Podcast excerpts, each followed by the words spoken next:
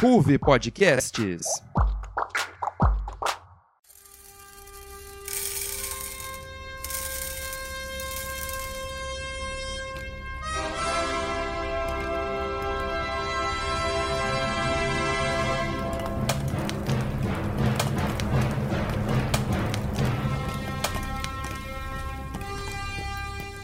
Pipoca a cabeça.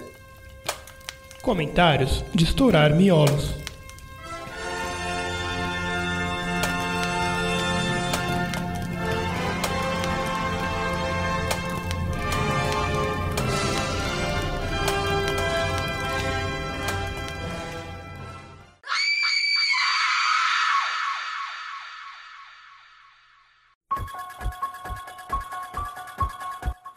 E hoje estamos aqui reunidos para mais um episódio do programa Pipoca Cabeça da Ruve Podcasts. Eu sou o Davi e aqui comigo estão 20.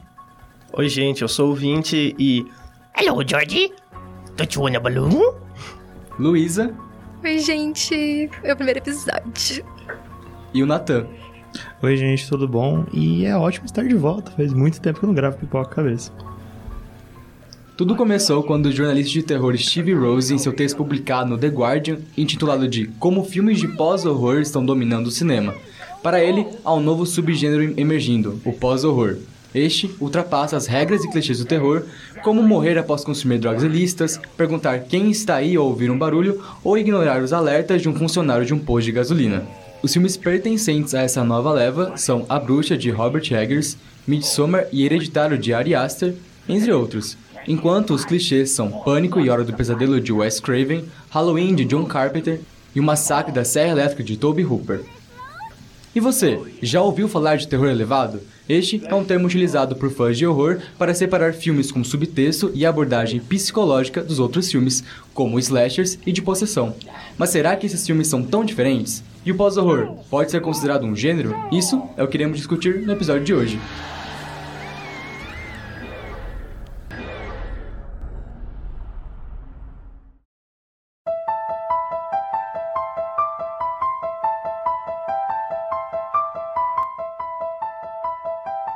E vamos para as perguntas. Vocês acreditam que existe o pós-horror? Bom, para começar assim, eu vou ser meio crítico a esse cara, esse crítico aí, porque eu acho que não existe pós-terror. Porque, assim, o terror ele é um gênero que ele sofreu muito, assim, ele sempre sofreu porque ele nunca foi muito reconhecido por academia, por premiações, festivais, ele sempre foi meio renegado, assim. E até hoje é assim. Então a gente tem, tipo, performances incríveis de filmes de terror, por exemplo, em Hereditário, tem a Toni Collette, que faz a mãe, e a performance dela é, tipo, incrível, sabe? E ela nunca foi reconhecida, relembrada em nenhuma premiação. E o que acontece, assim, pós-horror criar esse gênero, para mim parece só uma continuação disso, de tipo, pô, você vai renegar que exista terror, um terror bom, que é bem feito há tantos anos, há décadas assim, e que o que tá sendo feito agora é melhor, sabe? Tipo, ah, é tipo, o pós-horror é alguma coisa que superou, que é melhor que tudo que, tudo que já foi feito antes, sabe? Dá uma uma menosprezada, assim, tudo que foi feito antes. Não sei o que vocês acham. Eu concordo com o Nathan nessa, principalmente pela parte que, assim, quando a gente pega o começo do terror, lá os filmes, os filmes de monstro mesmo da Universal, lá no começo eram filmes, tipo, B, digamos assim, porque não era o que a galera mais queria ver. E aí, é, eu acho até errado a gente chamar de pós-horror, porque, é, é, igual você falou, acaba se separando o, o, esse filme de terror dos antigos. Então é a mesma coisa que eu falar que o Halloween do John Carpenter, ai, era clichê por todas essas coisas, e isso aqui é muito melhor agora. Então, tipo, é muito melhor é você falar, meu, é só uma nova forma de enxergar filmes de horror. Até porque quando você para pra pensar, por exemplo, o, a bruxa traz consigo uma crítica a extremismo religioso. Ou é, Corra traz um, consigo uma crítica ao racismo. E se você pegar o George Romero em seus filmes de zumbis, já trazia uma crítica ao consumismo mesmo, quando ele colocava zumbis dentro do shopping. E ele hoje é considerado o pai do, do, dos filmes de zumbi, né? enfim, eu acho que é uma colocação muito precisa do Nathan por reclamar, criticar isso, porque desme- acaba desmerecendo o que veio antes. Não sei o que Luiz acha. É, eu acho que eu concordo também.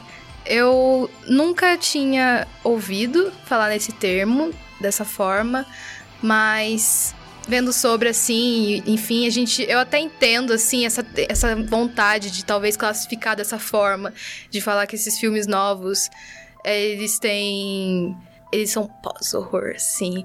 Mas realmente, eu acho que esse prefixo ele elimina totalmente a toda uma história, né? Que tipo, o cinema de terror assim já construiu há décadas atrás, assim. Ao mesmo tempo, desconsidera também, eu acho que como se os filmes novos eles não tivessem também nenhum tipo de inspiração nesses antigos, desconsidera totalmente, sabe? Então, eu não vou, eu não acho que exista o pós-horror respondendo a pergunta, assim. Eu acho que os filmes novos, eles conseguem entrar perfeitamente dentro de outros subgêneros, mas não acho que eles deveriam ser classificados como se eles fossem algo a mais do que já se tem, sabe? Eu acho que eles conseguem explorar talvez coisas novas dentro desses gêneros, mas não como se eles estivessem acima do que já existe. É, eu assino embaixo de todos vocês. Primeiro que, se você for definir algo como pós, então o que veio antes tem que deixar de existir. Não é o que acontece, né? Os filmes de slasher continuam aí.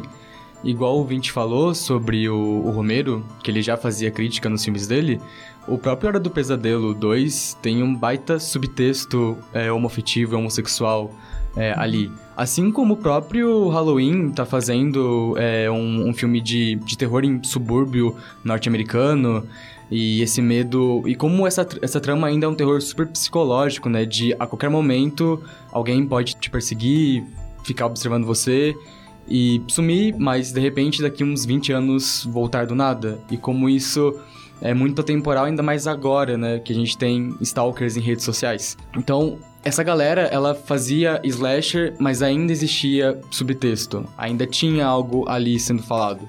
E outros filmes que têm essa abordagem mais A24 já existiam naquela época, né? O Bebê de Rosemary tá aí. É, é o maior exemplo é, desse pós-horror que o, o cara do The Guardian de- define. E tem mais um ponto também, é de como esses filmes da 24 ou os filmes desse pós-terror, eles se inspiram muito no que foi feito no slasher, né? O Arthur Tuoto, ele fala num texto dele sobre It Follows, né? Já viram It Follows? Aham. Já. Eu gosto bastante dele. De como ele. Ele parece um filme de Halloween, né? Você tem uma ameaça, e essa ameaça ela tá bem ligada ao sexo. E é uma ameaça que é muito difícil de você enfrentar ela. Ela ainda tem um- uma presença física, mas ela é muito maior do que você e ela tem esse poder psicológico, tá a todo momento observando, presente, você fica em alerta o tempo todo. E sem falar do X, né? Uhum. que saiu ano passado, que é Cuspido Escarrado, Massacre da Serra Elétrica. Né? Ele Literalmente. é tipo um remake do Massacre. Com certeza. Então é, é também, tipo, desde que eu conheço esse termo, sempre torci o nariz legal pra ele, até porque eu prefiro muito mais os, os slashers, por preferência pessoal mesmo. Mas é isso aí. Quando a gente pega, por exemplo, até o Bebê de Rosemary que você falou, ele pode até ser considerado o primeiro filme, com o perdão da palavra, aqui, já que a gente tá criticando, do pós-horror. Porque até pelo fato de, da cena onde ela vê o bebê e a câmera não mostra como que o bebê tá. Deixa no nosso subconsciente imaginar se ela viu um negócio horroroso, se o bebê tá normal, se, enfim, ou se é só uma coisa da cabeça dela. Outra coisa que a gente pode puxar também, que influencia até hoje, é do, do Halloween. Principalmente os primeiros, que é o que eu gosto, é que o Michael Myers, ele não tá sempre é, em cima da pessoa correndo, igual o Jason tá sempre com o facão correndo. Uhum. Ele tá, tipo...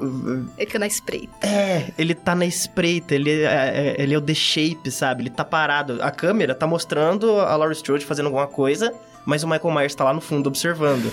E aí cria o, o medo, e aí a arte imita a vida, do- dos stalkers mesmo. A gente fica incomodado com isso. E o It Follows faz isso.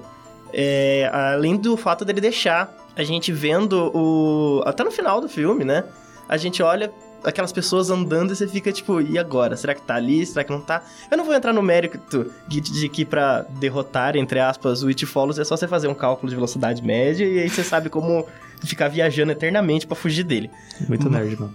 Muito Não nerd. tem essa capacidade não, acho que eu estaria só pensando em por que que, sei lá, eu não virei padre. Não virou pá. é verdade. Ah, é verdade, né? Que tem esse negócio. É, é uma coisa ISTs, né? Aham. É como se fosse uma coisa ISTs, afinal, passa pelo, pelo sexo. Uhum. Tipo, olhando os filmes que a gente tem hoje e tudo mais, a gente percebe inspirações, referências e revoluções no gênero, né? Tipo, trazendo mais temas, trazendo coisas diferentes, abordagens diferentes. E eu acho que, tipo, isso é uma evolução de, de um gênero. É, tipo. Não só evolução, porque realmente existiam, como a gente já falou aqui, muitos filmes excelentes e que tinham ótimas temáticas. E que agora é, teve uma onda de mesmice ali, anos 2000, que os slashers anos 2000 são todos iguais. Na minha cabeça, pelo menos, são todos iguais. E agora tá se reinventando, sabe? De novo, de novo se reinventando, assim como teve vários momentos assim. E acho que todos os gêneros passam por isso. Tipo, a ação passa por isso, o drama passa por isso, e nem por isso o John Wick inventou o pós-ação, sabe? Não inventou ação 2, o drama 2. Não tem, sabe? Isso é uma coisa que foi só com horror que parece, tipo, muito preconceito de, sabe, admitir que terror pode ser bom. Sim. É, e o próprio John Wick tem referências de filmes no ar aí Exato. direto. E retomando sobre o que você diz do Halloween, da presença do, do Mike, é, tem aquele frame, assim, que O acho Mike. que deixa bem intrínseco isso, que é o da Laura chorando, assim, e no canto bem escuro só tem a máscara do Mike, assim, dentro do armário. É, ou o final dele, que são vários, várias cenas, assim, de lugares vazios que o Mike passou. E ele ainda tá lá, mesmo que ele não esteja lá. O It Follows, né, sobre o, o subtexto da IST, mas eu acho que ele é muito mais sobre violência feminina. É, ela é infectada através de um homem, né, que amarra ela numa cadeira, é, dá, dá alguma coisa pra ela dormir. Ele coloca um... Aquele negócio que põe na boca, que a pessoa desmaia, né? Boa Noite Cinderela, tipo... É, alguma coisa um assim, negócio é. assim. Ele faz isso Não nela. lembro se é clorofome ou se é éter. Acho que é, É, eu não sei. é alguma dessas coisas aí. É o paninho que você põe na boca e desmaia os outros. E tem aquela cena da piscina que ela tá sendo observada por dois garotos, né? Ela tá sem, sem roupa. Então é muito sobre essa violência. E os filmes de agora, eles, tipo Midsommar, eles nem têm mais subtexto, né? Eles realmente são o que são, né? é um, Uhum, Midsommar sim. é um filme falando sobre relativizar a cultura.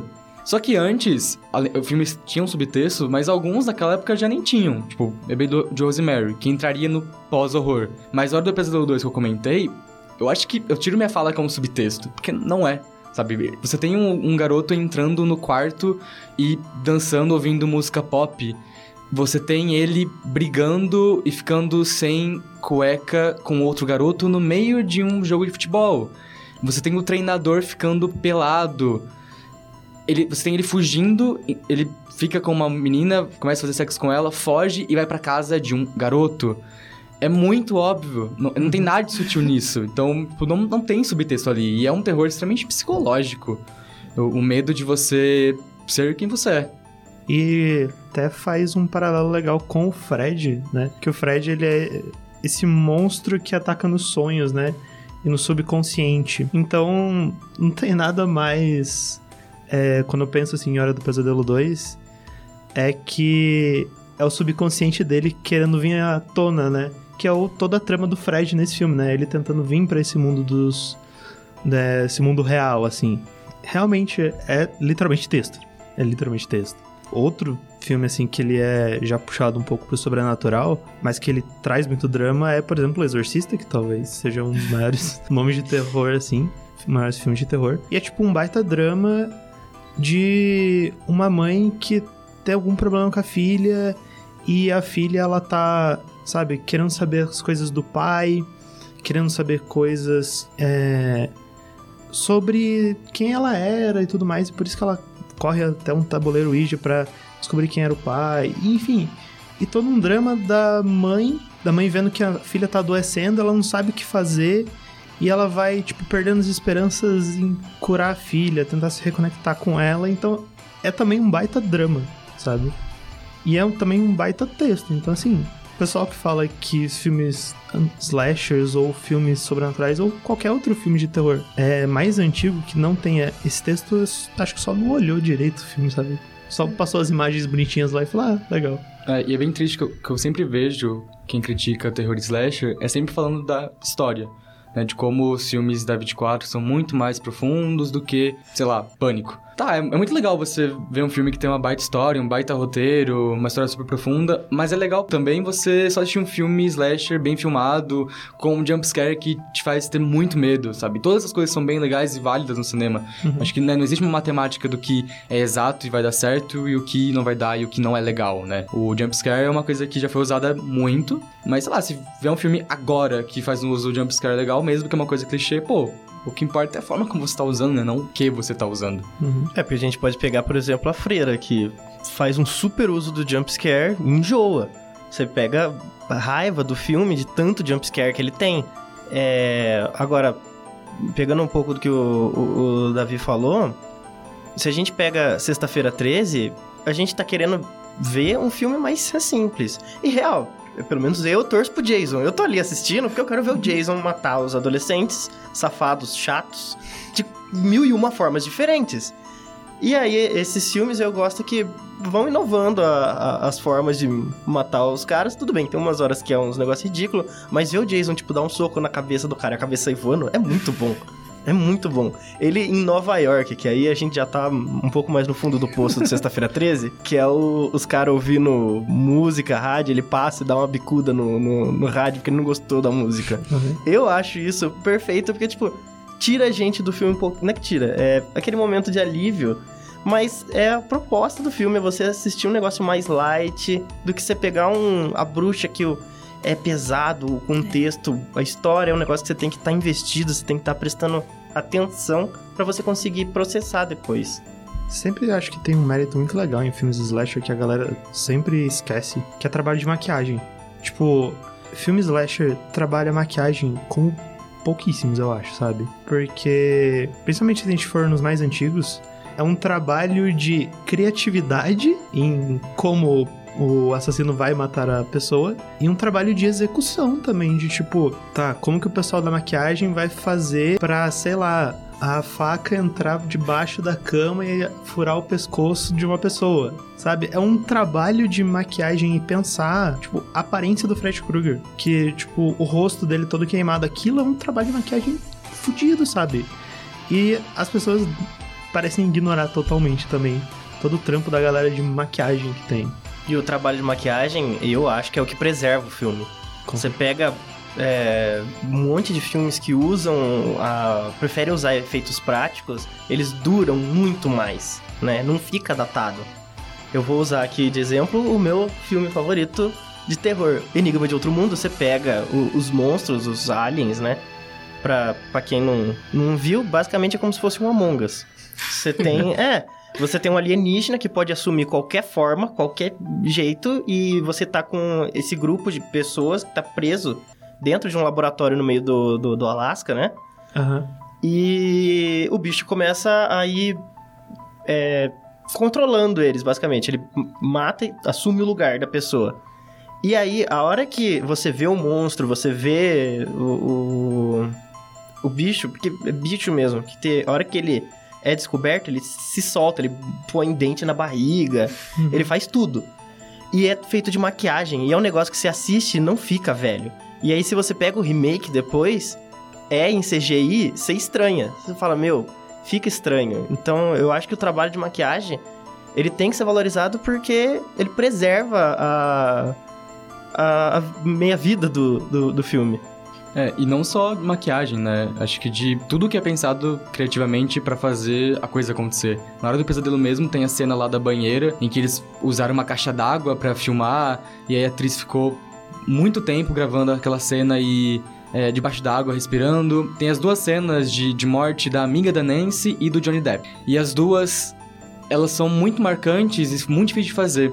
A cena da morte da amiga, eles tiveram que construir o cenário de ponta cabeça pra ela poder ficar girando no teto. E aí o namorado que também tava na cena teve que ficar colado na parede de ponta cabeça pra simular como se ele estivesse, né, de pé no chão. E a cena do Johnny Depp, eles só tinham um momento pra fazer, porque eles tinham que sujar todo o quarto de sangue. Então uma vez sujo o quarto, não tinha mais o que fazer. Então era um take só. E eles tiveram também que inverter o quarto de cabeça pra baixo pra jogar um balde de sangue e sujar tudo. E, e aí foi, tipo, uma sujeira enorme, todo mundo ficou sujo. Mas é legal, né? Eles têm que quebrar a cabeça pra fazer algo super criativo e bem executado, que tá aí desde os anos 80, durando e servindo de referência pra todo mundo. É, e se for pensar, falando de Hora do Pesadelo, é bem ambicioso, porque é literalmente um sonho, sabe? E é isso, eles têm que pensar em todo esse esquema só pra fazer, tipo assim, uma coisa que você vai assistir, você vai falar, meu Deus do céu, sabe? Pro, pro cara assistir e falar, meu Deus, num sonho, não ia querer que isso acontecesse, não ia querer que ter uma pessoa me matando e tudo mais. E é, tipo assim, você vê que é uma coisa assim, é, é, é tipo. É um filme antigo, coisa assim, você vê algumas coisas, mas ainda assim é mexe com o lúdico. O CGI realmente, às vezes a gente vê algumas obras assim que fazem CGI e você vê que não teve um orçamento legal pra fazer uma coisa legal, uma coisa decente e te tira ali da imersão. E aí você já fica tipo, não não tem, você fica tenso porque você, quer, você não sabe o que vai acontecer tudo mais, mas já não tem mais a- aquele sentimento que o terror traz assim de você ficar com medo daquilo acontecer com você, da- daquele, daquele, daquele do que, da, que for que estiver acontecendo ali realmente ser real e tudo mais. Eu gosto também bastante assim de ver filmes antigos porque realmente tem um trabalho muito minucioso nesse tipo de coisa, tem um cuidado muito grande. Eu, eu sinto que mexe muito mais com o lúdico mesmo. Eu assisti recentemente Halloween e o primeiro filme. E assim, é muito é engraçado, assim, porque não mostra cenas da. do Michael esfaqueando as pessoas. É tipo, ele faz a posição, aí corta pra pessoa caindo, e aí, tipo, você entendeu que rolou uma facada, mas, tipo, você entende que não tem, tipo, na época, pelo menos, talvez eles não tiveram, não tinha, talvez, uma tecnologia pra, talvez, simular uma facada de verdade, realista. Mas ainda assim funciona, funciona, a tensão continua, você realmente fica tenso com, a- com aquela cena toda, e, tipo, são só os 30 minutos finais do filme, sabe? Você já tá com horas com medo do que vai acontecer. E, tipo, acontece isso e isso não quebra o clima. E aí eu fico pensando, nossa, acho que se fosse um CGI mal feito, ia ser muito pior. Tipo, outra coisa que, como acabam pegando e falando, ah, o pós-horror, é, ele não utiliza essas, essas características clichês, né? Mas se você pega Pânico, o Pânico, ele, ele mesmo satiriza essas características. O primeiro Pânico, você tem lá o personagem que... O, o moleque, ele pega o telefone, ele fala que não pode deixar ninguém sozinho. Tanto é que tem um momento genial que eu acho, que eles estão assistindo Halloween na TV, não é? E aí, a hora que o Ghostface aparece, faz o sonzinho do Michael Myers, dá certinho a hora. Além da- das críticas e brincadeirinhas que eles fazem até a hora da gente ter o- os plot twists. Então, Pânico eu acho que é um das sabe, do- dos maiores exemplos de que você ainda usando o, o que é clichê, né? Entre aspas, você consegue fazer um, um filme muito do da hora e o Pânico é tá aí, né? John Carpenter, melhor diretor do horror de todos. É, então a gente pode considerar o Pânico como membro do pós-slasher. O Pânico, ele é legal porque ele vem no momento que o slasher, ele foi saturado por causa de tantos filmes nos anos 80 e ele vai renovar isso trazendo a, a metalinguagem, né? Eu, eu gostei que você falou da cena do Halloween porque eu lembro de uma cena muito engraçada que tá o cara que é o Randy, que é o especialista, que tá tipo, ele tá assistindo um negócio e fala: "Não, olha pra trás, é só você olhar pra trás que vai ter um monstro". Aí o Ghostface aparecendo literalmente atrás dele. Verdade. Aí cria essa metalinguagem. Ou então, tipo, a, a, a protagonista, esqueci o nome dela. Ah, Sidney. Sidney, isso. Que. Eu ia ela, falar a Mônica do Friends. Eu não lembrava o nome. é, a, a Sidney, ela fala: Nossa, por que, que o pessoal, é, em vez de fugir da casa, corre pra cima?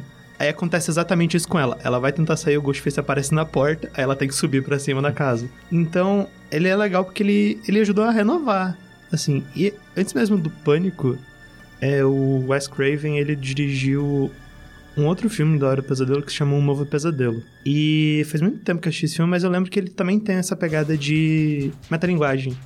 Então, tá até o momento que ela tá num sonho, assim, e ela pega... Se não me engano, ele- tem essa temática de filme, de estarem É, fazendo é, um filme. A Nancy é convidada pra fazer um filme sobre a Hora do Pesadelo. E É. ela que era vítima de todos Hum. os filmes, né? Isso, aí tem uma cena que ela pega o roteiro, né? E ela começa a ler o- exatamente o que vai acontecer. Então, é... O Pânico, ele é, ele é muito inventivo.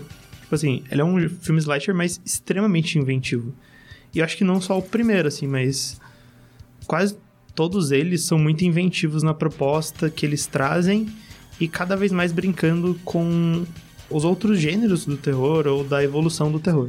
Todos são muito bons, com exceção do 6. É, que não fez Eu isso. não gosto dele, não. Nossa. É, e eu gosto que o Pânico ele deixa a gente ficar teorizando muito, um pouquinho, talvez, de influência de Whodunit, né? Que é os filmes de detetive, pra gente saber quem é. Que é realmente a gente ficar pensando quem que é o, o Ghostface. E, e o filme toda hora pega e fala pra você no final: Não, é esse aqui. Aí daqui a pouco o filme vira pra você e fala: Mas será? Ele, será? será? Você acredita no que eu tô te mostrando? E- Uhum. E, fica nisso. E eu gosto do- também do fato do Ghostface ser algo físico, palpável. Me incomoda algumas horas que o assassino é sobrenatural. Eu gosto quando em Halloween, o Michael Myers, a gente fica sempre naquilo. Pera, ele é sobrenatural ou ele não é? É. Porque ele toma 30 mil porradas e tá vivo. Halloween Ends, horroroso. Ends não, perdão. O, o Kills, Também horroroso. que é horroroso também. o Kills, ele vai, ele é espancado pela cidade inteira e até o, o final do Halloween de 2018, a gente tava desconfiando ainda. A gente tava tipo, será que é ou não é? Mas aí, ali não. Você já tem a confirmação, porque ele apanha de todo mundo e ele levanta e bate em todo mundo de volta. E eu acabo gostando dessa dessa dúvida. E o Pânico faz isso muito bem, deixando a gente na, na dúvida também de quem é o assassino. E eu acho que isso acaba valorizando muito do filme.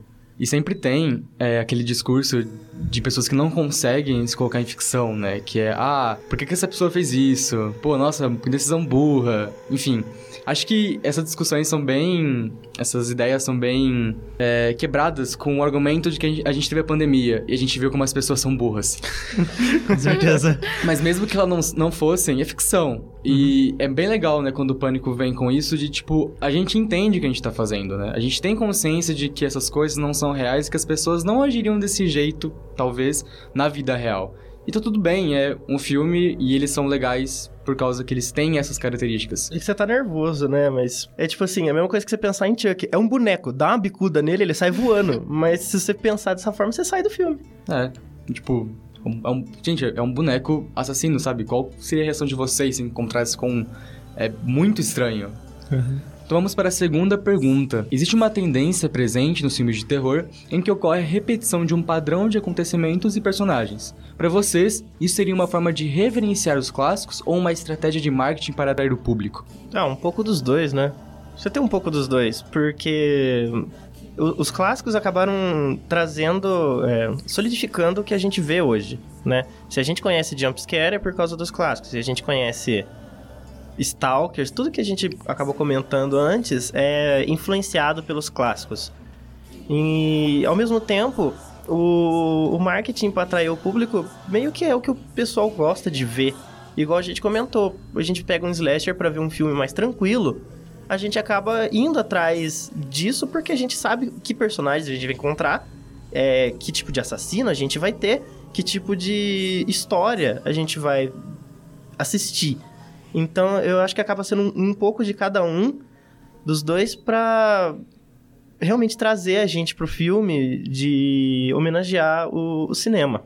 Eu concordo com o 20. Eu vejo, é, eu acho que é um mix, assim, entre reverenciar clássicos e uma estratégia de marketing. Porque, como ele falou, tipo, a gente tá vendo um filme X, assim, a gente, de repente, vê uma referência a um clássico. Isso, tipo, a gente fala, nossa, isso gera um... um as pessoas comentam sobre isso. Isso é bom pro marketing. Mas pro público, isso é bom também. Tipo, você... você gosta de ver aquilo. E é isso, sabe? Eu acho que, principalmente quando a gente fala também sobre filmes, assim, de grandes produtoras, eles sempre vão buscar isso, eu acho. Porque eles sabem que isso vende, que é um ambiente seguro, assim, pra eles e tudo mais. E pro público também, você já sabe o que você vai receber. É, se vir uma coisa a mais, normalmente são surpresas boas, às vezes não. Mas eu, não- eu acho que não é ou um ou outro. Eu acho que realmente acaba que reverenciando os, os clássicos, isso também se torna uma estratégia de marketing, sabe? Não, com certeza. Tipo, é realmente um mix dos dois. Só que eu acho que tem filmes que eles, é, eles referenciam porque faz parte da proposta, é o que eles querem fazer, e alguns são puramente marketing pra ir numa onda, sabe? Fazendo, por exemplo, um comparativo, por exemplo, o Halloween de 2018, eu acho que faz muito parte da proposta e faz muito sentido trazer a Laurie Strode de novo. E eles fazem uma coisa diferente com isso, criam um drama diferente com isso. Isso é muito legal. Se a gente pega, por exemplo, é, esse pra mim é um bom exemplo de uma referência ou uma reverência a um clássico que realmente funciona e que serve também como marketing. Se a gente pega em outro aspecto, eu não sei porque eu assisti esse filme, mas teve o Massacre da Serra Elétrica que foi lançado pela Netflix. Duro esse, né? Nossa! Meu Deus do céu. que ele também traz, teoricamente, a personagem do primeiro filme. Só que assim, a atriz morreu, assim, faz muito tempo, então aquela mulher que tá lá não é ela. E a personagem é tratada de uma maneira tão porca, sabe? É, eu, eu acho que eles quiseram subverter expectativas e fazer diferente do que todo mundo tava fazendo, né? Uhum. E aí. matar ela, né? E, tipo, e fazer isso. Porque ninguém fez isso, no Halloween não fez isso, o Pânico. Não fez isso, fez em partes com o Doio, mas a É, Sidney é. tá lá ainda, Uhum. né? Então a, a Final Girl está lá. Sim. E, tipo, outro, outras franquias, né, além do terror, também não fizeram isso, com exceção de Star Wars, que fez isso com todo mundo. Triste. Eu não quero comentar sobre isso. Não, mas daí são. É, esses filmes acabam pendendo muito mais pro marketing, assim, tipo, de ah, isso aqui funcionou no Halloween de 2018, ah, isso aqui funcionou em outra franquia. Vou fazer o mesmo, porque o público vai querer ver, vai comprar e, e é isso, sabe? E, sabe, quando ele é pensado muito no marketing, eu acho que é muito visível que dá muito errado, sabe? E quando o filme usa disso, ele pode ainda pegar a gente de surpresa. Porque ele vende o- uma forma de referencial, ou, enfim, você olha e fa- fala, tá bom. É um filme que tem umas coisinhas que já atrai a gente porque a gente gosta. Mas a gente chega lá e aí acontece algum susto, alguma coisa diferente que pega a gente de surpresa, né? Essas coisas dá medo. E pega a gente de surpresa. A cena do iluminado do, do, do, do- do chuveiro, né, do banheiro, é um belo de um jumpscare. Você não espera. Eu acho que quem faz isso muito bem é Evil Dead. O de Nossa, 2013 sim. e o desse ano. Aham. É, principalmente o desse ano, porque ele sai da cabana, né? Sai de todo, toda a história dos primeiros. O 3 também saiu, né? É, aham, é, é. Saiu bastante, assim. Sim, é, mas ainda era do Raimi, né? Sim. Então, tipo, não era ninguém pegando e fazendo remake, né? Uhum. Só uma pergunta, o 3 é o que ele viaja no tempo? É, o 3 é da Nossa, era medieval. Aham, é. Muito bom, tá? Eu adoro também. Mas eles fazem. Eles fazem isso diferente. Eles reverenciam, né? Seja com a serra elétrica no final. é, mas estão fazendo sempre algo diferente, comentando algo diferente, né? No último era relação de família, abandono. No 2013 era sobre luto, como você lida com isso, problemas com drogas. E eles não não estão em momento, né? Querendo apelar pra uma nostalgia, né? A cabana lá no Evil Dead é só mais uma cabana. Não é como se fosse a cabana de Evil Dead. Você precisa voltar pra ver essa cabana. Acho que, que é, acho que o maior destaque assim de quem consegue trazer é, remakes, né, a continuação de uma forma sem apelar pra nostalgia e pra um, pra um marketing pra um filme que é puramente só um produto. Uhum. É, até mesmo os necronômicos são todos diferentes. É, existem ligações entre eles, mas são ligações que só se você realmente conhece você vai pegar. E, tipo, se uma pessoa vai ver um- só o filme novo, ela vai achar divertido e pra ela vai fazer sentido, sabe? Então, realmente, o Evil Dead fez isso muito bem. Foi uma ótima colocação. Que é o que liga todos os Evil Deads, não é o Ash, né? A gente ama o Ash, mas não é o Ash, Não. é o Necronômico. Uhum. Então vamos para a nossa terceira e última pergunta do bloco 1. A estética de filmes criados pela A24 é considerada como uma referência dentro do gênero de terror, levando o público a assistir apenas pelo selo da empresa e não pelo conteúdo. Talk to Me, por exemplo, é uma produção de origem independente, mas foi distribuída pela A24 em outros países e automaticamente associada ao estúdio. O que vocês pensam disso? Eu acho que o pessoal buscar os filmes da 24 simplesmente por serem da 24, acho que ele demonstra um pouco mais de mercado do que sobre a 24 em si. Não sei, vou tentar elaborar, tá? Eu juro que vai fazer sentido. É, porque assim, é, a A24, ela se ela se destacou muito por trazer filmes muito diferentes, por apoiar filmes independentes, por apoiar diretores novos. E ela tem esse destaque, ela tem uma curadoria muito, é, muito forte do que ela vai investir. E ela investe em coisas muito diferentes. Querendo ou não, são muito diferentes. E isso acaba, acho que, fugindo um pouco do, pra, do padrão de produção hollywoodiano que existia, sabe? Então, por exemplo, filmes da Blumhouse, que é o cara que mais investe, assim. E, tipo, são filmes muito parecidos, são sempre a mesma coisa. E eu acho que, tipo, a A24, ela foge um pouco do padrão de produção é, hollywoodiano, e acho que é por isso que as pessoas se interessam muito. Porque ela, ela conseguiu uma força no mercado por ser realmente diferente, por as pessoas olham a A24 e falam, ok, isso daqui vai ser algo que vai me surpreender. É diferente de, por exemplo, outros trocentos filmes que a gente vê é, todo ano de terror, que as pessoas vão olhar e falar, olha, parece que eu já vi tipo uns cinco filmes iguais a esse. Então, eu acho que é por isso que as pessoas correm na A24. É um pouco por isso porque eu assisto filmes da A24 também. E também, é, dentro do que o Nathan falou, desses filmes que parece que a gente viu, é o tal do fast food de horror, né? O Invocação do Mal 1 a gente gosta, o 2 é. Gosto tem- mais que o primeiro. Tem o pessoal que desgosta, É legal, legal. mas tem o pessoal que adora. E o 3, eu não sei a opinião de vocês. Nossa. Eu não lembro do 3. Ele é um Indiana Jones do terror, né? Indiana Jones do terror. É. E, e o 2, ele parece filme da Marvel, né? Eu gosto dele, mas o final dele lá com o Vladek, né? Que é a freira. Uhum. E aquela loucura. Nossa, é muito filme da Marvel.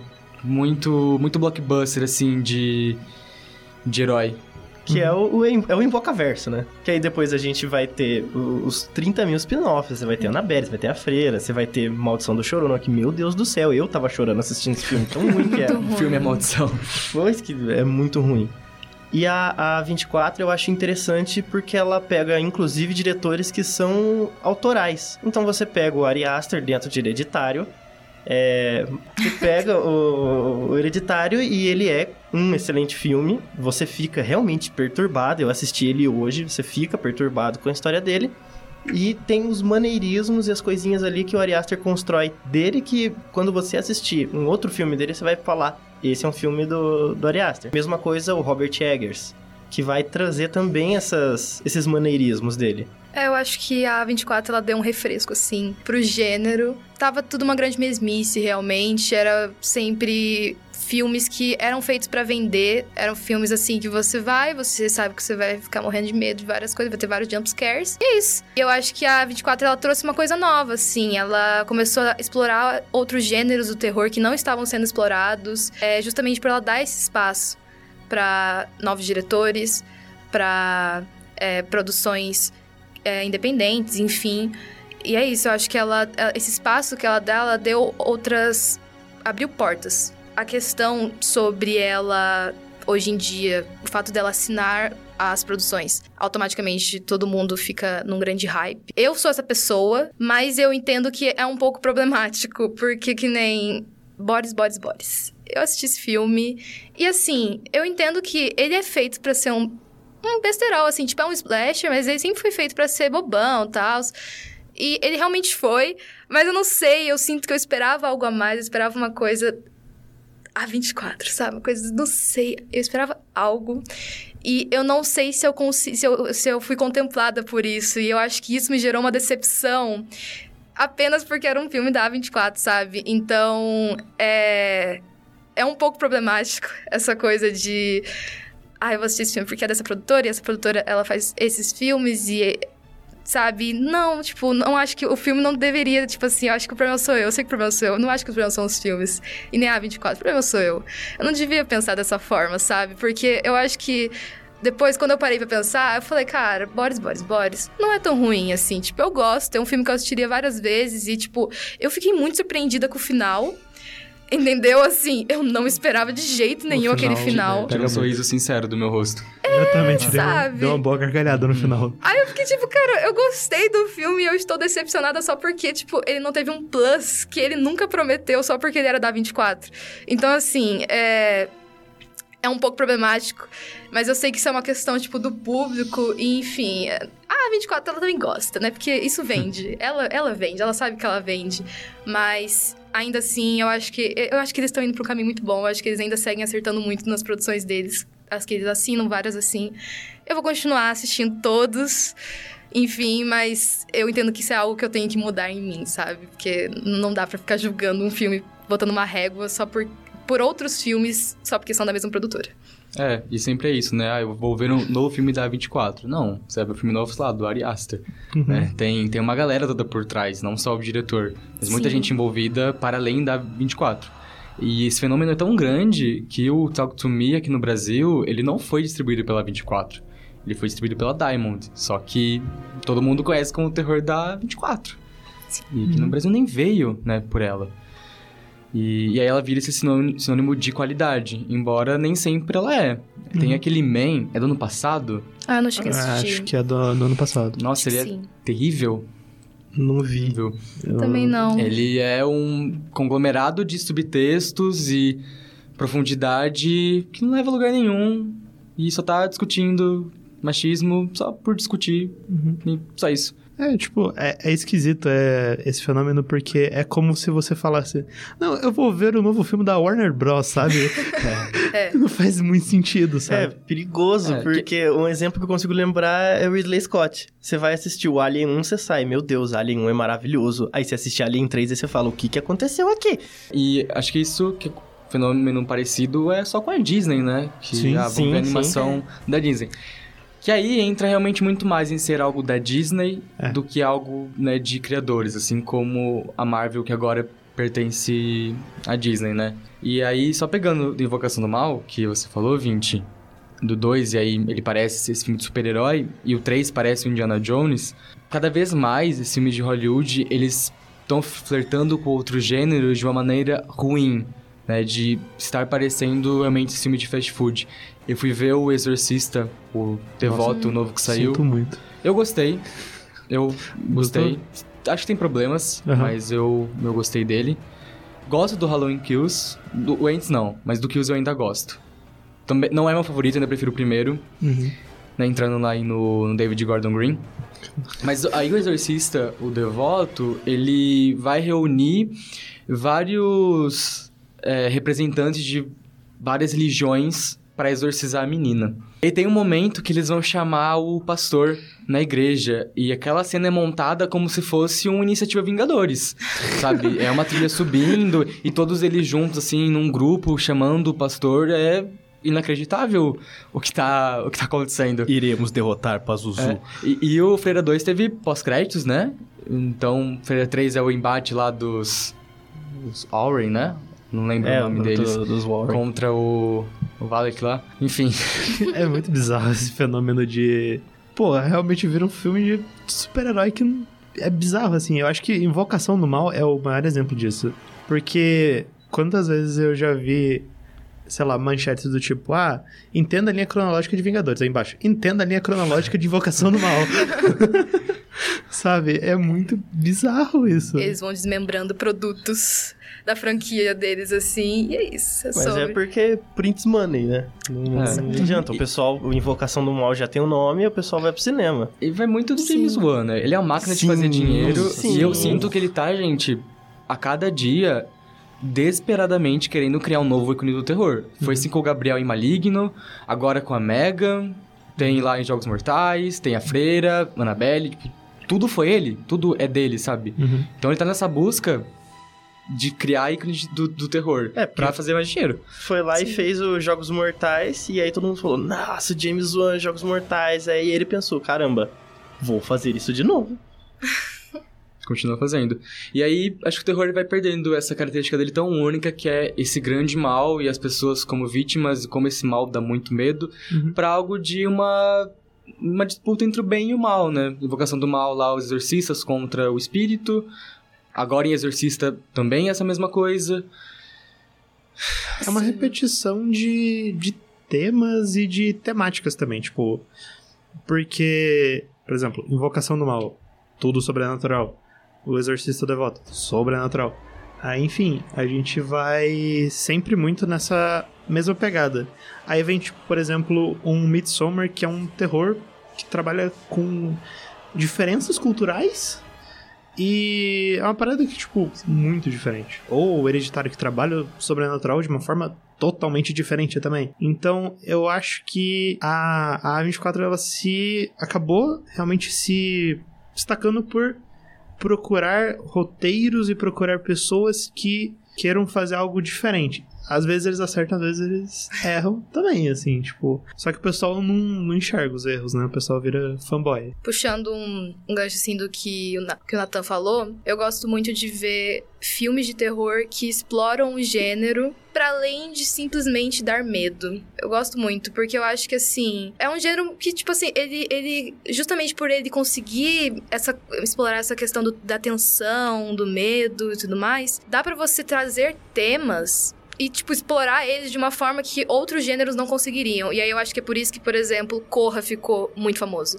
Porque, tipo, simplesmente pegou racismo, questões étnico-sociais e trouxe pra um filme de terror, sabe? E é um filme que dá medo e você consegue entender plenamente a crítica ali. E, tipo, é isso. Ele simplesmente. É é o Jordan Peele, né, que fez esse filme. Sim. Ele simplesmente conseguiu explorar muito bem o gênero e ainda assim falar sobre uma problemática, assim, da sociedade. E é isso, tipo, ele fez simplesmente um dos maiores filmes, assim, tipo, de terror da atualidade. Sabe? Ele fez o nome dele e ele não precisou ficar indo nessas formulazinhas, assim, de Hollywood, de. Ah, não, vou fazer um filme de jumpscare aqui. Não, tipo, ele fez o dele e eu acho que. E eu, eu gosto disso, sabe? Eu gosto de ver filmes assim. Hereditário. Eu gosto que é um filme sobre, tipo, família. É um filme sobre família, sabe? Tipo, a avó que amaldiçoa a família inteira dela, tipo, todas as gerações da família dela ali. E eles todos têm que lidar com isso, e ao mesmo tempo que você tá vendo, aquele, e fica, tipo, o terror fica no background, assim, da história, sabe? Porque enquanto você tá vendo eles lidando com toda essa situação, você vê a família, as relações familiares ali. E esse é o foco do filme, é por isso que aquele filme mexe tanto com as pessoas, porque ele acaba tocando em assuntos. A gente consegue, acho que a gente consegue talvez se ver às vezes, não sei dizer, mas eu gosto disso, sabe? Eu acho que aproxima, eu sinto que é uma forma de explorar o gênero de, uma, de um jeito muito rico. Eu acho que é muito por isso que esses filmes, atualmente, aí por isso que relata, é, relaciona muito com a 24, porque ela busca isso, eu acho. Porque são filmes que conseguem explorar temas pra além de simplesmente dar medo, de ter esse foco. Não que isso seja ruim, né? Que nem, eu acho que, é, tipo, eu gosto muito de filmes assim, eu acho que desde que, o, se a proposta do filme é essa, ok. Mas, é, os filmes que acabam fugindo disso, com certeza eles acabam se destacando, porque é, querendo ou não, inovador, e isso chama atenção, sabe? É, e eles, né, você disse que eles não são para dar medo, mas exploram medos, né? Então, é o medo do desconhecido, é o medo por traumas ou por coisas estranhas, como Midsommar, né? Algo que é diferente da sua realidade. Então, eles eles estão fazendo terror com o que é o terror pra gente. Né? O Me desse Sim. ano, é... vocês viram? To Sim. Eu não vi. Não cheguei a ver. Mas Eu vi. ele é sobre trauma, né? Uhum. E ele, ele faz de maneira muito legal, ao mesmo tempo que também tá fazendo coisas da características do, do terror, né? De você tá fazendo algo errado. Então, ali uma metáfora, né? São jovens se divertindo. Então, seja para uso de, de drogas, né? A. É Mia o nome dela? Acredito que sim. Ela tem, né, problemas com, com bebida, com droga, tem esse histórico. Então eles, eles estão comentando essas coisas que são intrínsecas do terror numa roupagem nova. Então, é, acho que é meio definitivamente, tipo, pós-horror não existe, né? O terror tá aí se inovando a todo momento e buscando referências lá atrás. O primeiro bloco, então, fica por aqui. A gente volta pro segundo após a propaganda. Tchau, tchau. Tchau, gente. Tchau, gente. Muito bom estar aqui. Tchau, gente. Feliz Halloween. Minha vida tá um caos desde que eu saí da casa dos meus pais. Essas coisas de boleto e aluguel, eu não entendo nada. E a gente não aprendeu isso na escola. Ai, nossa, sim. Haja terapia pra suprir o meu estresse. Ai, gente, essa época é caótica mesmo. Eu tive muita dificuldade também. Mas uma coisa que me ajudou demais foi acompanhar o podcast Manual da Vida Adulta. Da RUV, sabe? Lá eles falam bastante dessas coisas. Nossa, amiga, bom saber. Vou escutar. Ei, o que você está fazendo aqui? Oi, desculpa entrar assim no seu podcast, é que eu preciso te convidar para conhecer o Núcleo de Esportes. Nós temos os programas sobre tudo no mundo esportivo. Ah, ok, mas quais são esses programas? Nós temos o Arquibancada, o Elas por Elas e o Nas Linhas do Esporte. Você pode ver no Spotify ou no seu agregador de podcasts favorito. Te espero lá depois, hein?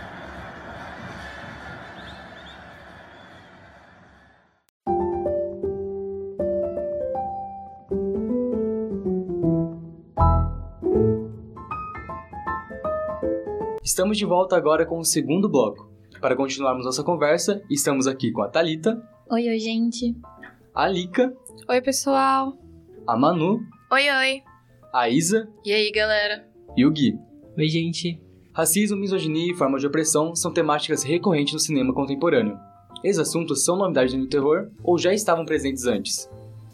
E agora a gente volta para o bloco de perguntas. Nas décadas de 70 e 80, filmes como O Massacre da Serra Elétrica e Halloween refletiam aspectos da realidade. Em Halloween, a protagonista sobrevive devido à sua castidade, enquanto em X de 2022 há uma subversão e a Final Girl sobrevive mesmo sendo uma atriz de filmes adultos. Como vocês percebem essa inversão de valores nas tramas? Pô, eu acho que antigamente era muito mais relevante esse negócio da, da castidade, da menina só porque ela é a pura, ela sobrevive. E hoje em dia eu acho que um filme com essa temática não seria tão, é, tão bem recebido pelo público, porque, mano, o que, que muda você ser é, virgem ou não, sabe? Esse negócio da castidade. Em relação a ex, as pessoas se sentem muito mais atraídas por eu acho que essa não dupla personalidade, essa esse negócio é, da própria protagonista, a menina que deveria ser a vítima, também ter esse lado perturbado. Eu acho que isso chama muito mais atenção. Eu acho que essa inversão de valores se deu com o crescimento do terror psicológico que a gente comentou no bloco anterior, né? Então, quando a gente pega Halloween, que é um filme slasher clássico, você tem a protagonista que ela é, ela é muito certinha, muito correta, e quando você tem X, que sim é um slasher também, mas eu acho que ele bebe da fonte de, de filmes que tem um horror elevado, e você tem uma diferença entre as personagens, né? Então, por exemplo, a Maxine, ela não é uma personagem que moralmente é certa, sabe? Ela não tá ligando pra ninguém, ela, tipo, só pensa nela, ela pensa na fama dela, e é, é diferente da personagem da Jamie Lee Curtis. Eu consigo ver essa inversão de valores mais na, na franquia Pânico, que, tipo, na, na cena de abertura do Pânico 5, a gente vê uma protagonista, né? Tipo, o início dela, a gente acha que ela vai morrer, igual no primeiro Pânico, que a, personagem da Drew Barrymore morre, e, ela, e isso não acontece. A gente tem uma personagem que, que prefere muito mais os filmes de horror elevado do que os dos slashers, e eu acho que na mesma, na mesma linha, X tem isso, de tipo, de você ter uma personagem que ela não precisa ser a, a moral da história, sabe? Como a gente vê a Sidney em Pânico. É, eu acho que também é um pouco clichê, assim, porque, pra ser sincera, quando eu assisti X, eu achava que a Maxine ia matar todo mundo lá e ela que ia ser assassina. Eu ainda não tinha assistido, então não sabia muito bem da história, mas eu acho que eu consegui perceber a construção dela como a Final Girl muito diferente da de Halloween, justamente por ela ter, ser bem parecida com a assassina, né? Com a Pearl. E eu acho que isso já destoa bastante de Halloween, sabe? Porque ela não tem nada a ver com, com o Michael no, no filme e ele. E ela tem essa relação com ele. Agora a Maxine e a Pearl são parecidas e mesmo assim ela sobrevive no final, não sei. Eu acho que ela- essa relação dá pra, perceber um pouco essa inversão de valores na, nos filmes. É, então, eu acho que X ele é tudo construído numa dualidade, né? Como a Thalita falou, entre a, a Maxine e a Pearl, né? E entre ser uma mocinha e ser a vilã ao mesmo tempo. E ser atriz de filmes adultos, a pessoa que não tem uma moral elevada. E eu acho que isso é o mais legal e é o, que traz a modernidade do cinema, né? Porque a gente não, não gosta mais de personagens que são só bonzinhos ou só muito ruins. Eu acho que, que o cinema moderno não se constrói mais com personagens que são só uma coisa. Eu acho que essa característica, né, de diferenciar, assim, é uma das coisas mais interessantes porque é, eu acredito que nos filmes antigos eles tentavam justamente passar essa imagem pro público, né, porque o assassino ele não, ele não diferencia quem que ele vai matar, ele só seleciona as vítimas lá e ele vai atrás de matar todo mundo. Mas é, o filme em si tenta, eu acredito, né, que o filme tenta passar essa imagem da, da boa mocinha que vai ser, vai ser sempre salva, é, vai se safar de algumas coisas. E eu acho muito legal a proposta do X, né, de trazer essa mesma coisa do, do assassino que vai lá, todo mundo morreu no filme, né? E eu acho muito legal ele trazer essa coisa do da, mo da mocinha, em tese, a, a católica do filme. Ela, no fim, ela acabou é, se movendo pelo desejo que ela tinha, né? De, de fazer a mesma coisa que os outros estavam fazendo. E no fim ela morreu também. E aí quem sobreviveu não necessariamente era uma personagem santinha que não fazia nada de errado, muito pelo contrário, era uma personagem que até matou os, os assassinos, né? Então, eu Por acho isso que, é que você das- não gosta de Halloween? Por ela ser mocinha? Ai, assim, é muito, muito clichê, né? Ai, a mocinha, coitadinha, então não saía, não falava com ninguém, sobreviveu. Muito, muito clichê. Mas assim, eu particularmente acho que até que X é um dos melhores que eu vi, assim, nesse sentido de, de trazer essa, essa inversão dos valores, né, que comentaram mesmo. Falando nessa mistura de personagens que são certinhos e personagens que não são tão desse jeito, eu acho que em Pânico 5 e 6, os últimos da franquia, a gente consegue ver uma mistura a partir dessa influência que a gente teve nos últimos anos, né? Então, por exemplo, a Samantha, que é a protagonista de agora, ela tem algumas questões que eu acho que dá nuance pra personagem. Quanto a Sidney, a gente, que é uma personagem icônica, é claro, então fãs de Pânico, eu amo a Sidney, ela é tudo. Ela é uma personagem que você já sabe quais são os gostos dela desde o começo do filme, né? Então, nos quatro primeiros filmes, você tem a Sidney como heroína. E a Samantha, ela tem essa dificuldade de ter esse manto, de ser esse peso para todo mundo, sabe? Eu acho que, como a gente viu na pergunta, eu acho que é, os filmes de agora conseguem se adaptar. Então, acho que um bom exemplo de uma personagem que não é nem a protagonista de Halloween, nem a protagonista de X, é a Samantha. Eu acho que ela consegue misturar bem esses dois mundos. É, qualquer filme é fruto do seu tempo e das vivências que a gente vive, né? E o, o Halloween e todos esses filmes slasher dos anos, dos anos 80, eles estão nessa época onde tem a invenção da pílula anticoncepcional. E aí você tem o primeiro passo, assim, para uma liberdade sexual. Você tem o movimento hippie. É, você tem um, um moralismo, moralismo muito forte acontecendo nos Estados Unidos, porque o presidente da época era o Reagan. E, e aí, nos anos 80 você tem a epidemia da AIDS, né? Que é um grande fator para tudo isso acontecer e esse moralismo alcançar os filmes de terror, sendo consciente ou não. Eu acho que o que faz o X ser mais legal, foi algo que a gente comentou no bloco 1, é que ele é como se fosse um remake de um massacre da Serra Elétrica, né? É um bando de jovens numa van indo para uma fazenda. A diferença é que em Massacre da Serra Elétrica, eles vão para aquela fazenda porque é uma casa onde os protagonistas passaram a infância toda. Em X é só uma fazenda que eles alugaram para fazer os filmes pornô. E, e, eles têm muito medo lá em Massacre da Serra Elétrica de se tornarem igual os seus pais. É, é um grande momento de relembrar a, a infância. Tudo começa porque tem túmulos sendo abertos no Texas, e X também se passa no Texas, e, e aí os protagonistas vão pro Texas para ver se o túmulo do avô foi aberto ou não, né? E aí o que significa essa abertura do túmulo do avô? E aí em vários momentos eles vão comentando sobre como filhos acabaram tendo a mesma profissão que os pais e a mesma profissão que os avós. E o Leatherface, ele tem a mesma profissão, a mesma coisa que o irmão mais velho, que o pai e que o avô. É algo que é passado por geração e eles nunca mudam.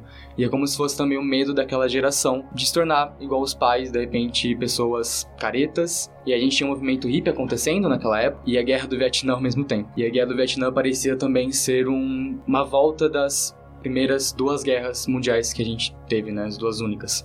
E o velho, ele serviu nas duas primeiras guerras. Eles até têm um diálogo comparando qual guerra foi a, a mais difícil, qual deixou eles mais traumáticos. É, e aí a gente chega então em X, que pega tudo isso do, do slasher, de sexo, de drogas. A Maxine, além de ser uma estrela de filmes pornô, ela usa cocaína. Ela tá o tempo todo cheirada. E quem usava droga também morria. Mas aqui não, ela continua sendo a Final Girl. E eles têm essa grande discussão sobre sexo, e não é como se filmes pornô fosse algo horrível, sexo é algo horrível. Tanto que a Pearl, ela, tudo que ela mais quer é ser tocada. Né? E além disso, ela queria ser só vista, né? Ser uma estrela. Depois a gente viu no, no spin-off de Pearl. E o tempo todo a Maxine também ela tá sendo vigiada, assim como a Lauren era pelo Mike em Halloween, ela tá sendo vigiada pela figura do pai dela, que é um, um pastor que dá testemunhos em igrejas, que está pregando o tempo todo. E ela e ele até fala da filha dele em um dos, dos manifestos dele de como ela foi tomada pelos demônios, né? E aí também esse medo de se tornar igual à figura paterna e querer se, distanciar cada vez mais. Que era o medo daquela geração em Massacre da Serra Elétrica e acho que é o medo nosso até hoje, né? De se tornar parecido com os nossos pais. Então eu acho muito legal como o X ele pega tudo que é construído em Slash, em especial no Massacre, e dá uma nova roupagem para ele baseado em todas as vivências que a nossa geração agora tem. É, eu acho legal a gente fazer é, essa linkar o, o filme da Pearl também, né, que foge desse slasher, mas ela também tem esse medo de se tornar como a mãe dela, né, que passava o tempo todo preso lá na fazenda cuidando do pai. É um tópico que está presente em vários filmes, mesmo que de forma mais é, sutil ou de forma mais escancarada, assim. Então é uma é um dos pontos, né, a se se, se reparar também. Então, eu acho que no Slash a gente consegue enxergar até um pouco do terror psicológico nessas singularidades, né? Quando você vê que uma que um personagem ele tem medo de ser como os pais, como o Davi falou, e a, e a Lika também. É, porque incomoda e, e eu acho que daí começa a nascer esse tipo de horror sem ser com muito jumpscare e né, cenas de assassinato e tal, porque de fato traz alguma, um sentimento ruim para você e eu vejo muito isso em nós, é, com a família, quando ela, eles encontram né, o, a outra família que é igual. Acho que de um lado ruim, trazendo tudo que eles é, têm medo de enxergar à tona, sabe? Então, sei lá, se ela tem traumas da infância, a outra personagem, né, a a cópia, entre aspas, dela, traz tudo aquilo à tona, mesmo ela tendo uma família, casada, ela ainda tem problemas que ela precisa resolver com ela mesma. E eu acho que daí pode é, eu sinto isso principalmente nas cenas da Red, que é a sósia da, da Adelaide, né, na, nós. E eu fico muito incomodada porque dá pra ver que ela traz essa, essa, esse lado ruim da Adelaide que ela não queria encarar fazia anos, sabe? E eu acho que isso é bem característico do terror psicológico. E por isso que eu não, eu não consigo falar se é melhor do que o slasher. Eu não. Eu acho que é questão de gosto, sabe? Porque eu também sou muito apegada a Halloween. Sou, gostei bastante de X, mas eu acho que mexe muito mais comigo o terror psicológico que tá ali, não me assustando, mas mexendo com a minha cabeça, sabe? É, em cima do que a Tali, em cima do que a falou, é, em Pânico 5 tem uma cena, a cena de abertura, a personagem da Gina Ortega fala sobre o que ela acha de filmes é, slasher, né? Ela não gosta porque ela sente que você não tem discussões tão específicas sobre esses assuntos. Mas eu discordo, porque em Pânico, nos quatro primeiros, a gente tem discussões sobre é, sei lá, brancos seri sempre seriam serial killers de pânico, ou é, a, a, a, obsessão dos fãs, só que de uma outra forma, sabe? Não é tão uma coisa tão escancarada, sabe? Eu acho que quando os, os assassinos vão revelando pro, pra gente o que que eles... Por que que eles fizeram aquilo, você tem a forma de explicação do terror, sabe? Eu acho que sim, é muito importante você ter filmes como Nós e Corra que falam sobre temáticas sociais, e que mostram mesmo, tipo, eles usam terror para falar de racismo, mas eu também acho que filmes slasher conseguem fazer a mesma coisa, só que do seu jeito, sabe? Eu acho que por exemplo, essa parte, o terceiro ato, quando você fala por que você tá fazendo aquilo tudo, é a hora de, de mostrar para o que veio, né? Então, por exemplo, em Pânico 5, os assassinos, eles falam, sabe? Que eles eram fãs, que estavam muito animados, que queriam que a franquia revivesse e eles queriam matar todo mundo. Então, tipo assim, eu não acho que é mais superficial porque é falado, sabe? Eu acho que é uma outra forma de contar a mesma história. Então, é, revendo essa cena de pânico, eu percebi que são formas diferentes de falar sobre a mesma coisa, sabe? Eu não acho que o slasher perde em relação ao terror elevado só por não ter temáticas sociais tão explícitas. Até a própria Gale, ela é essa personagem que tá fazendo carreira e dinheiro em cima da morte de muitas pessoas. E é a franquia toda essa discussão em cima dela sobre isso. E o Pânico 6 tentou fazer algo além disso, mas não conseguiu, que é de banalização de crimes, né? Então o pessoal se fantasiando de, de Ghostface para ir num evento. E o Total Killer também desse ano, ele começa a falar sobre isso, mas acaba se perdendo no discurso. Mas ele também tá falando da banalização de crimes, tem pessoas que se vestem igual assassino, que gostam muito, que cultuam esse, essa figura, e também tá falando sobre os jornalistas que ganham dinheiro em cima de true crime. É, mas tá aí, tipo, o Slasher ele consegue discutir sobre qualquer coisa do jeitinho dele, né? Não acho que tenha filmes melhores ou piores, igual a Tari falou, são só preferências. E ambos os filmes são válidos nas suas singularidades. Eu concordo com o que o Gui disse na questão do, é, dos filmes slasher e, tipo, psicológico. É, eu acho que o filme de terror, ele vem pra a gente resolver essas questões psicológicas dos protagonistas, sabe? Porque você coloca o protagonista, os personagens, numa, em situações de muito estresse, que eu acho que é pra, tipo assim, revelar o mais, o mais cru, assim, da, da índole humana, para ver como ele vai se virar. E principalmente nesses filmes que é mais anos 80, no quesito tipo assim, ah, a menina perfeita, como ela vai lidar com tudo isso. E, tipo, no fim, o maior problema, assim, do, do filme acaba nem sendo o assassino em si. E sim, tipo, os problemas que a Thalita falou, sabe? De como ela vai lidar com essas coisas que incomodam ela. Que é tipo, ai, ela é perfeita, ela tem que se manter perfeita. E no fim do filme, eu acho que eu vejo um padrão, assim, que nesses filmes de terror, sempre, tipo assim, o trauma ajuda a pessoa a se livrar de algo que estava é, incomodando ela antes. Então é tipo assim, é, você vai lá, você passa por um momento muito difícil, com assassino, não sei o que, você passa por todo esse trauma, e aí depois, beleza, você consegue lidar com seus problemas. Então acho que os filmes de terror, eles trazem muito esse negócio de, tipo assim, é, fazer você passar por uma situação foda, tipo, o que, que eu vou fazer da minha vida, e depois, tipo, beleza, consegui lidar com ela. Eu acho que até mesmo em Nós e Corra, que os personagens, no caso de Nós, são obrigados a encarar, tipo, o pior lado deles, entre aspas, assim, né? E em Corra, que, tipo, eu não acho que não mostra só o pior lado dos personagens do filme, mas também, tipo, já é mais o pior lado da sociedade. Então eu gosto muito dessa parte do terror, sabe? É, isso que você falou do trauma, eu já tenho uma opinião diferente. Porque, por exemplo, eu acho que em Pânico, a Sidney, ela vai é, aprendendo com o que ela tá passando. Então, por exemplo, eu acho que, sei lá, nas sequências, ela não é que ela tá, ela já superou, mas ela se acostuma com a rotina dela, sabe? Eu acho que eles não necessariamente superam, mas eu acho que pro próprio filme, se você, sei lá, pega Pânico primeiro, sozinho, sim, você consegue ver que ela superou e que deu tudo certo. Mas quando você tem, sei lá, uma franquia de filmes, você vê que quando você tem as sequências, você vê o personagem principal voltando com cicatrizes do que aconteceu no filme anterior. Então eu acho que não seria é, tanto uma forma de deles superarem um trauma. Eu acho que é de entender eles e viver com eles, entendeu? Eu acho que nesse, nesse que você falou eu tenho uma opinião um pouco diferente, sabe? É isso mesmo.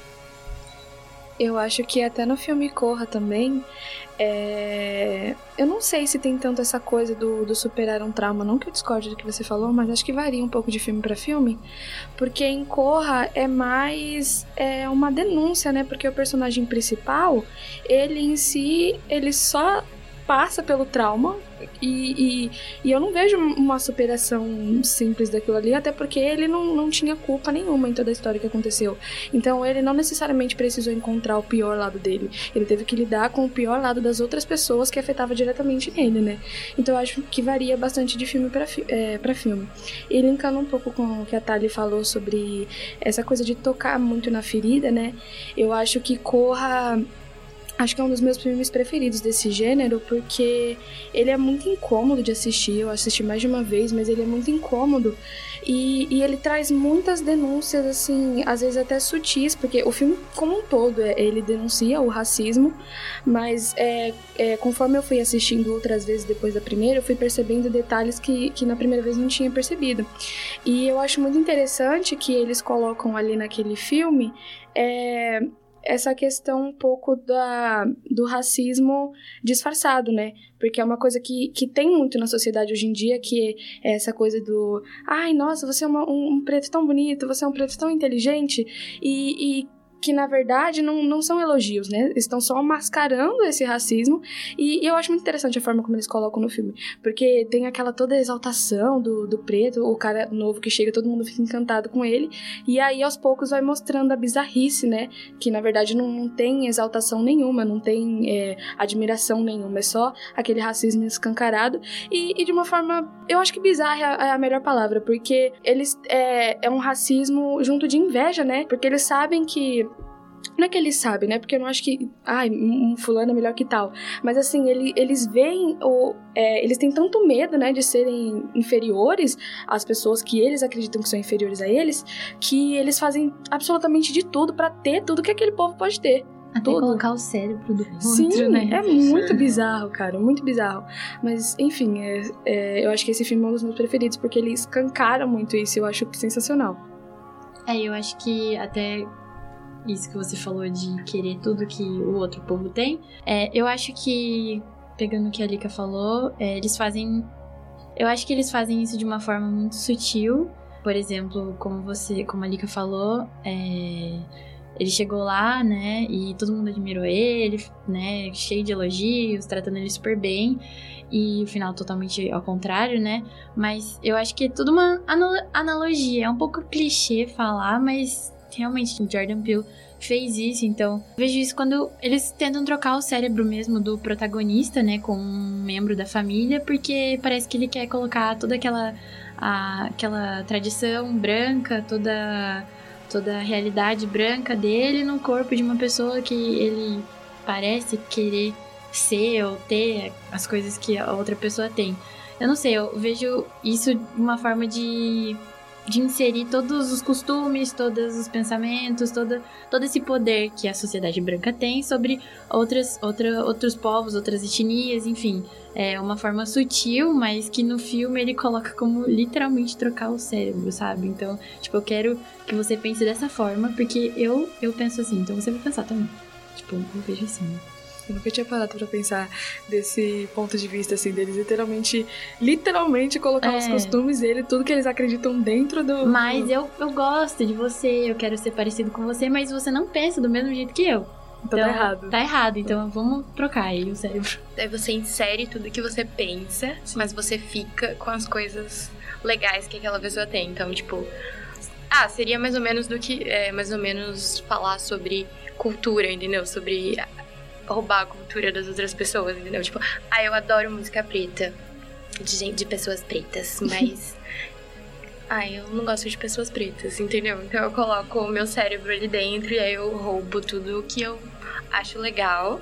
Teve até uma menina no TikTok esses dias que fez uma festa com um tema de é, africanos. E daí, tipo, teve blackface, e, tipo, foi esses dias. E ela gravou um vídeo falando, gente, eu sei que vocês vão me cancelar, tá? Mas eu vou fazer a festa mesmo assim. Depois do mais. Sabe? Nossa, é, é horrível. Depois do mais, nada mais importa. Seguindo essa mesma lógica, né, de deles colocarem os costumes, é que eles mantêm o corpo. E isso faz muita. linka muito com a questão da, da escravidão, né? Porque, assim, eles forçavam as pessoas pretas a, a todo custo a ter, acreditar no que eles acreditavam, falar o idioma que eles falavam, só que eles mantinham o corpo porque eles queriam fazer o uso, é transformar em, em forma de, de trabalho, né? Então, assim. Eu, eu não tinha parado pra pensar nisso vendo o filme, agora eu vou ver o filme de novo pensando nisso, que eu achei muito legal. É, assistindo várias vezes, você consegue perceber outras coisas que já percebemos antes. É, é a ideia do corpo como objeto, né? E não Sim. como sendo um ser humano. Sim, sim. Eu gosto muito de Nós por causa da Lupita. Eu acho que ela manda muito bem naquele Uhum. filme. E ela que deveria ter sido indicada e ganhado o Oscar naquele ano. Sim. Se a academia ligasse mais pra terror, teria E um pra Oscar. pessoas pretas também. É, também. É. A gente pelo menos teve o Jordan Peele ganhando com roteiro É, em 2018. Ele era ex-comediante. né? E o Daniel Sim. Kaluuya acabou ganhando por outra coisa, mas Por acabou ganhando. Brasil Messias Negro. Isso. Messias Negro. É. Fiquei chocada que ele não mistura humor com terror, porque eu odeio isso. Eu ia falar adoro, mas eu, eu não gosto muito de terror com. Terror, ai, fazer piadinhas antes de morrer, sabe? Eu não acho tão legal, sabia? Acho que você não ia gostar de Total Killer, então, que lançou É. na Amazon esses dias. Ai, eu não sou muito chegada. Eu acho meio. Ai, vou ser irônico agora, nesse momento. Eu acho legal quando o filme é pra ser isso. Agora, Tipo, algo tipo, que o quebra o menu, tom. sabe? O menu não é terror. Hum, É terror, mas eu não gostei Terror tanto. pra quem Mas- assiste, né? É, eu não gostei, gente. Desculpa. Ai. E vamos para nossa última pergunta. Vocês adquiriram algum medo ou trauma assistindo filme de terror? Porra. Um monte. Eu sou traumatizada. Eu, eu, eu tenho medo do Chuck até hoje. É, a minha mãe, ela é uma grande viciada em filmes de terror. E ela adora de, tipo assim, ver filmes de terror dando risada em vez de ficar assustada. E eu tinha, sei lá, uns 6 anos de idade quando ela tava vendo Chuck. E aí eu assisti um pedaço. E aí eu não consigo assistir Chuck até hoje. não consigo voltar a assistir. E não, não pretendo também. A minha mãe, ela, ela ela, nasceu nos anos 70, então ela era criança quando o Chuck saiu. E ela conta que ela virava todas as bonecas dela de costas, porque ela tinha muito medo também. Eu fiquei com muito medo das minhas bonecas. Então, eu tenho muito medo de igreja católica e toda vez que tem algum filme que mostra imagem, que vai numa igreja católica, ai, vamos lá, um grupinho é, numa igreja católica abandonada pra descobrir o que tem, sabe? Nunca dá bom. É, e eu tenho um pouco de medo por causa de filme de terror também, não sei, eu não sou muito chegada. Pô, eu sou mais uma do grupo que tem medo do Chuck, porque eu lembro quando eu tinha, sei lá, meus 10, 11 anos, eu tinha, tipo, um, um melhor amigo e ele gostava muito de terror. Ele ficou, nossa, vamos assistir os filmes do Chuck. E eu, apaixonadaço, falei, vamos. Assistimos e eu tinha uma boneca que ela tinha, mano, tipo, 1,30 de altura a boneca. Ela era muito grande. E eu lembro que você apertava a barriga dela e ela falava assim: Eu adoro brincar. Lá, lá, lá, lá, lá, lá. e aí, mano, eu lembro que essa boneca ficava, tipo assim, encostada na parede, tipo, perto do pé da minha cama. E eu, tipo assim, eu tinha certeza que eu vi aquela boneca se mexendo de noite, mano. Eu tinha... Aí um dia eu enfiei ela debaixo da minha cama e deve estar lá até hoje. Eu tenho medo de tirar um dia de lá e ela querer me matar. Eu não faria isso. Eu não tiraria ela. Eu não vou.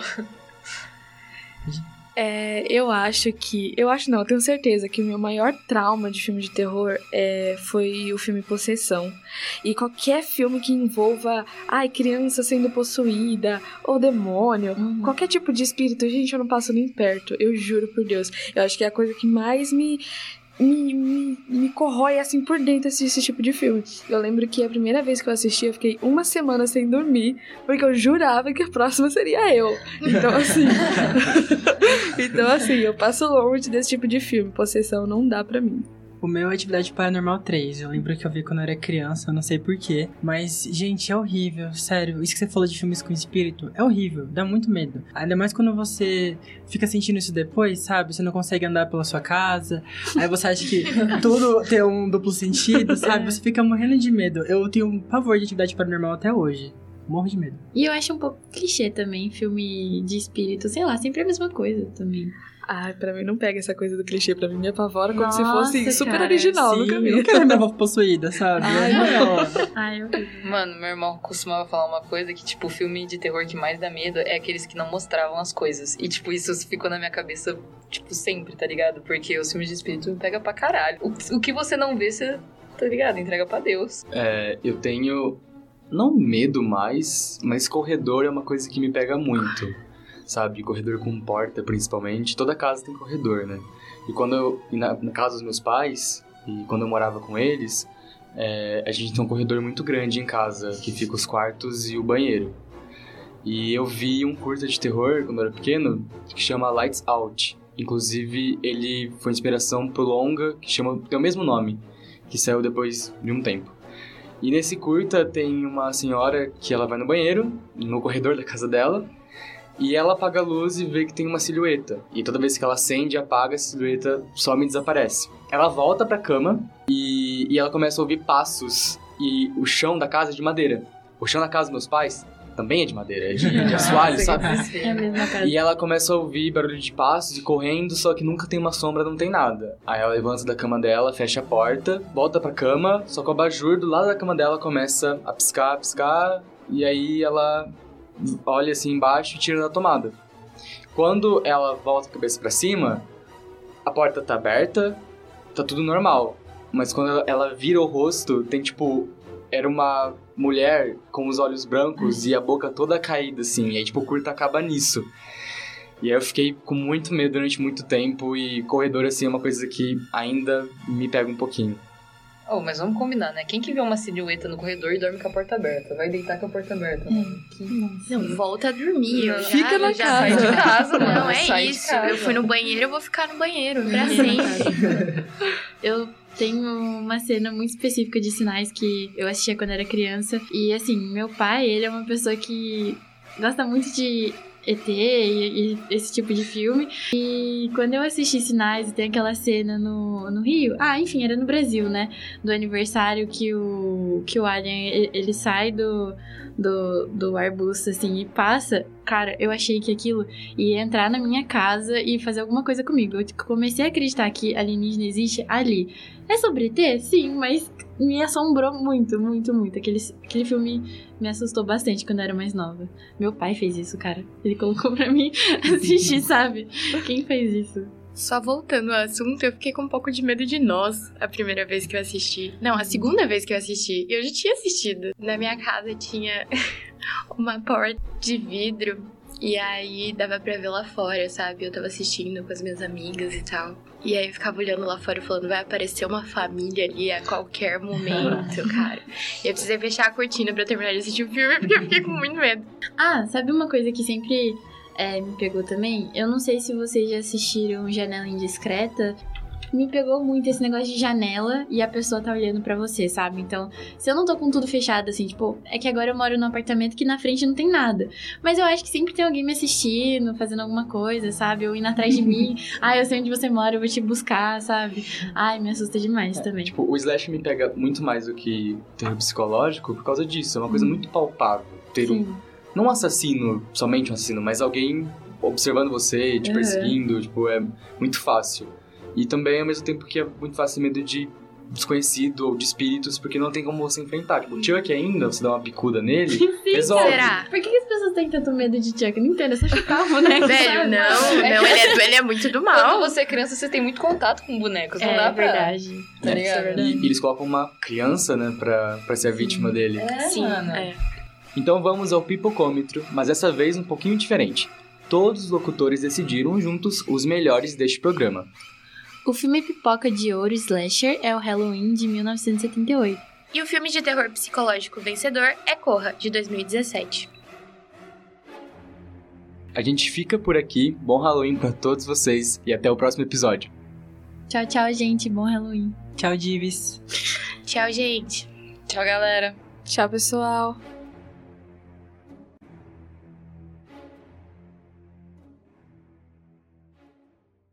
E esse foi mais um episódio do Pipoca Cabeça.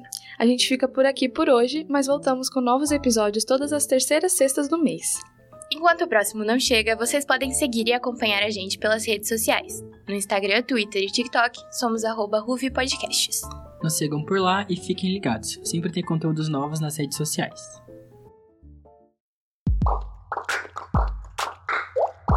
Ruve Podcasts.